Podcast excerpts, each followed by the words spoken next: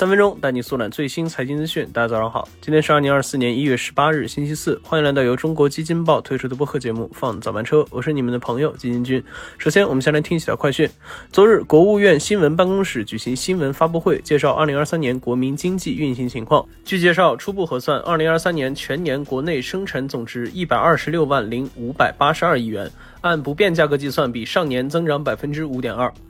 二零二四年春运将于一月二十六日拉开帷幕。在昨日召开的国新办发布会上，相关人员表示，预计春运期间全国跨区域人员流动量将达到九十亿人次，铁路、公路、水路、民航等营业性客运量将超十八亿人次，公路小客车人员出行量将近七十二亿人次，其中自驾出行占比将突破八成。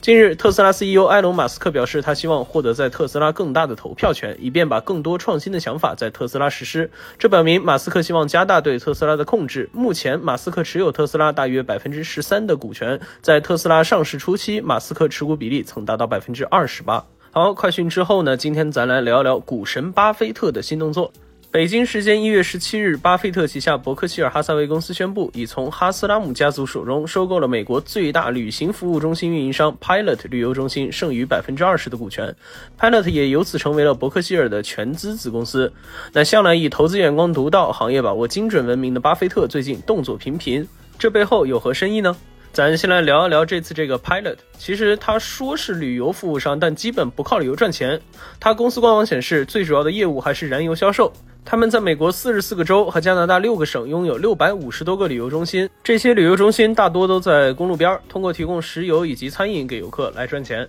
事实上，巴菲特对 Pilot 的收购从二零一七年就开始了，随后在二零二三年一月又买了一点，直到昨天将全部股份收于麾下。而这次的收购也将巴菲特对于传统能源的偏爱展现得淋漓尽致。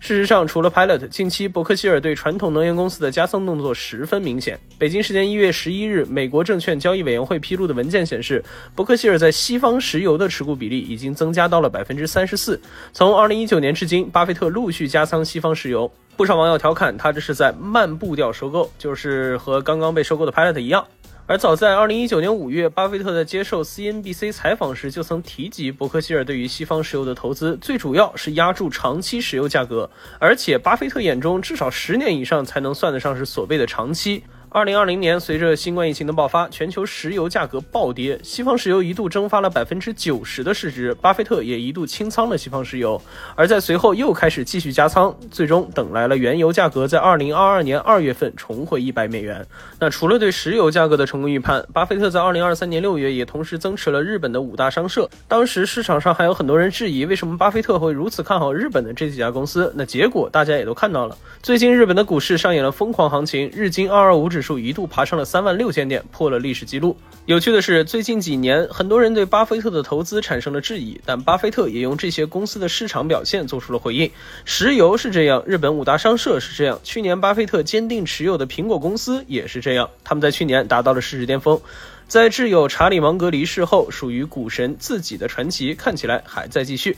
好，以上就是我们今天放早班车的全部内容，感谢您的收听。喜欢我们节目的朋友可以点点订阅，点点赞哦。我们明天同一时间不见不散。